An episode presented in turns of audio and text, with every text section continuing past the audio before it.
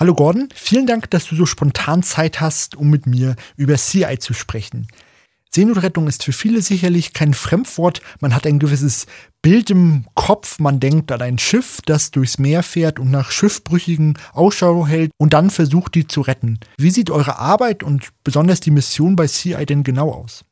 Ja, genau. CI ist eine Seenotrettungsorganisation, die 2015 in Regensburg gegründet worden ist und von dort aus auch zunächst organisiert worden ist. Also um den Unternehmer Michael Buschheuer herum haben sich viele Freiwillige gefunden, die einfach 2015 die Nase voll davon hatten, dass Europa sich immer weiter zurückzieht. Und so ist es gekommen, dass CI inzwischen sein viertes Schiff betreibt, die CI 4 und auch die haben wir in Rostock zum Rettungsschiff umgebaut, ins zentrale Mittelmeer überführt und seit Mai 2021 haben wir inzwischen zehn Missionen mit dem Schiff durchgeführt und rund zweieinhalbtausend Menschen vor dem Ertrinken gerettet und in Sicherheit gebracht. Und das muss man sich so vorstellen, dass das Schiff eben proviantiert wird, in der Regel von einem italienischen oder spanischen Hafen starten, dass eine Profibesatzung auf dem Schiff ist, also NautikerInnen, Maschinistinnen und Matrosinnen und dazu eben eine freiwillige Crew aus Ärztinnen, RettungssanitäterInnen und eben anderen Freiwilligen, die sich dann um die geretteten Personen kümmern. Und die werden dann in den Einsatz geschickt, sind in den internationalen Gewässern vor Libyen, also an diesem Quadrat zwischen Lampedusa, Malta und der libyschen Küste und fahre dort Suchmuster. Bevor man Menschen rettet, muss man sie eben, wenn es also einen Notruf gibt, suchen und in den Gewässern, wo sich die staatlichen Akteure eben zurückgezogen haben, um die Flucht eben noch gefährlicher zu machen, in der Hoffnung, dass Menschen dann in geringerer Zahl fliehen, was eben überhaupt nicht funktioniert. Aber das ist ja so die Idee dahinter. In diesem Gebiet sind wir aktiv. Wenn ich mich mit Menschen über Seenotrettung unterhalte oder Artikel in Zeitungen lese, dann bekomme ich immer wieder den Vorwurf mit, dass ihr durch eure Mission einen Kreislauf in Gang bringen würdet. Denn wenn ihr eure Fahrten nicht fahren würdet, Menschen nicht retten würdet, dann würden sich weniger Menschen auf den Weg machen in Booten, die dem Mittelmeer gar nicht gewappnet sind, und dadurch würden weniger Leute sterben. Was hältst du von diesem Vorwurf? Also das Einzige, was wissenschaftlich belegt ist, ist, dass wenn Seenotrettungsorganisationen ihre Arbeit einstellen würden, dass dann mehr Menschen ertrinken würden. Also die Mortalitätsrate war genau in den Monaten besonders hoch, in denen italienische Behörden die Schiffe zum Beispiel festgesetzt haben. 2019 war jetzt ja so ein Jahr, wo ganz wenig Schiffe unterwegs waren. Und es gibt aber eben überhaupt keinen wissenschaftlichen Beweis dafür und keine statistische Erhebung, die belegt hätte, dass die Anwesenheit von Rettungsschiffen im zentralen Mittelmeer dazu führen würde, dass mehr Menschen flüchten. Es gibt nur eine einzige bewiesene Korrelation und das ist der Zusammenhang zwischen dem Wetter und der Zahl der Abfahrten in Libyen und der Ankunft in Italien. Also die Menschen orientieren sich also mehr am Wetter als an der Anwesenheit von ein oder zwei Rettungsschiffen. Aber um das klar zu sagen, es gibt keinen Zusammenhang und wer das behauptet, der muss den Beweis auch liefern, dass es so ist. Ansonsten ist es wirklich verantwortungslos, diesen Vorwurf immer wieder zu wiederholen, weil er am Ende ja doch bei den Menschen verfängt und dazu führt, dass man zurückhaltend ist, dass man skeptisch ist. Aber wenn man skeptisch ist und zurückhaltend ist, dann unterstützt man die Seenotrettung halt nicht. Dann nimmt man eher Abstand und findet das irgendwie alles ganz merkwürdig und komisch, nur weil einen irgendwelche PolitikerInnen mit bestimmten Motiven dahinter natürlich auch einreden, dass Seenotrettung in irgendeiner Art und Weise Pull-Faktoren auslösen würde.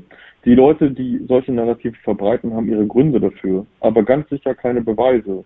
Im Dezember hat CIA Alarm geschlagen, denn ein Einbruch der Spendensumme von 23 Prozent hat dazu geführt, dass die ersten Missionen im Jahr 2023 in Gefahr waren. Wie sieht es da mittlerweile aus? Wir waren dann einfach Ende Dezember an dem Punkt, dass wir gesagt haben, also wir sagen die Mission jetzt nicht einfach ab, sondern wir zeigen das nochmal an.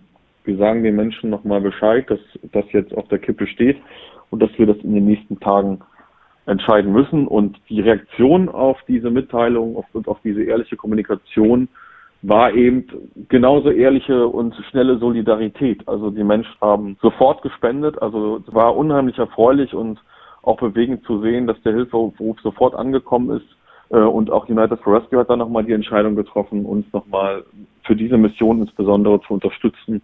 Und so konnten wir tatsächlich jetzt am Wochenende entscheiden, dass wir diesen Einsatz im Januar starten. Die italienische Regierung hat in den letzten Tagen einen Verhaltenskodex, einen Code of Conduct veröffentlicht, der euch beispielsweise dazu verpflichten würde, bei geretteten Personen Personalien etc. aufzunehmen. Was würde das für eure Arbeit bedeuten? Also dahinter steht ja vor allem die übergeordnete Strategie.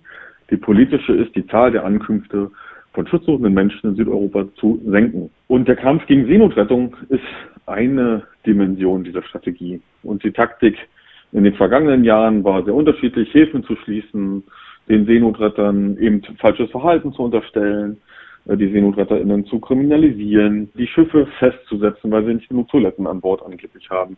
Also es wurde ja schon viel versucht und diese neue italienische Regierung hat jetzt gesagt, ja, wir machen jetzt halt mal wieder so einen Verhaltenskodex und da schreiben wir abenteuerliche Sachen rein. Zum Beispiel, dass bereits an Bord des Schiffes nach einer Rettung sozusagen Informationen über die geretteten Personen gesammelt werden sollen, um überprüfen zu können, ob die überhaupt schutzbedürftig sind. Und dafür gibt es keine Rechtsgrundlage. Man muss sich auch mal klar machen, das ist halt auch nur ein Dekret, was da verabschiedet wurde.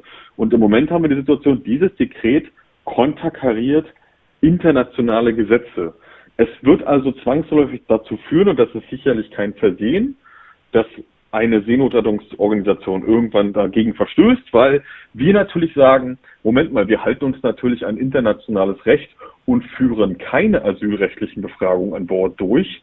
Das ist ausdrücklich untersagt von der IMO, das ist die International Maritime Organization von der UN. Und die sagt ganz klar, dass an Bord nichts weiter getan werden soll, als sich um die Person zu kümmern und dass die Befragung und die Identitätsfeststellung an Land durch eine staatliche Behörde durchgeführt werden soll. Und gegen diese Gesetze konterkariert sozusagen Italien gerade und stellt da einen, Kontrast auf. Sowas passiert ja nicht versehentlich. Also da arbeiten ja Leute in den italienischen Behörden, die wissen, was sie tun. Und es, es geht genau darum, uns in neue Konflikte zu verwickeln und Schiffe, die festgesetzt sind und sich wieder freiklagen müssen, die fahren halt nicht raus und machen keine Seenotrettung. CI ist in Regensburg gegründet worden. Die CI 4 fährt unter deutscher Flagge. Sehr viel der Arbeit hinter den Kulissen findet in Deutschland statt. Wünschst du dir manchmal mehr Unterstützung von der Bundesregierung, was die Finanzierung eurer Mission betrifft, aber auch so Dinge wie den italienischen Code of Conduct, der eure Arbeit behindert?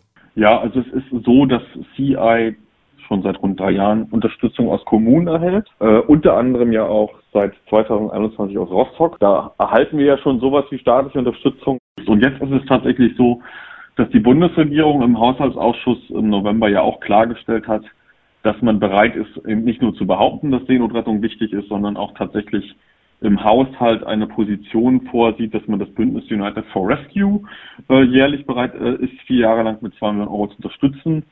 Äh, das ist äh, finanziell ein Anfang. Es ist aber vor allem politisch ein ganz wichtiges Signal, dass man nicht nur verspricht und mit wohltuenden Worten sagt, dass Seenotrettung wichtig sei, weil wohltuende Worte haben noch kein einziges Menschenleben gerettet, sondern dass man jetzt tatsächlich ins konkrete Handeln kommt und das Bündnis unterstützt. Wenn man sich aber klar macht, also dass allein die drei größten Seenotrettungsorganisationen in Deutschland, das sind CI, das sind Sea-Watch und SOS Humanity. Und allein diese drei großen Organisationen schätze ich deren Finanzbedarf auf rund 12 Millionen Euro pro Jahr, also mindestens. Und wenn man dann sieht, okay, die Bundesregierung ist jetzt bereit, sich mit bis zu 2 Millionen Euro pro Jahr zu beteiligen, dann hat man so eine ungefähre Idee davon, was das für ein Wurf ist. Ne? Also es ist halt, wie gesagt, ein Anfang. Da brauchen wir in Zukunft eigentlich mehr Unterstützung. Aber es ist, ja, der Türspalt, sage ich mal, ist offen. Und das ist ein wichtiges Zeichen. Das wäre mit der letzten Bundesregierung mit einem Horst Seehofer als Innenminister wäre es undenkbar gewesen. Danke, Gordon, für deine Zeit und für deine Antworten.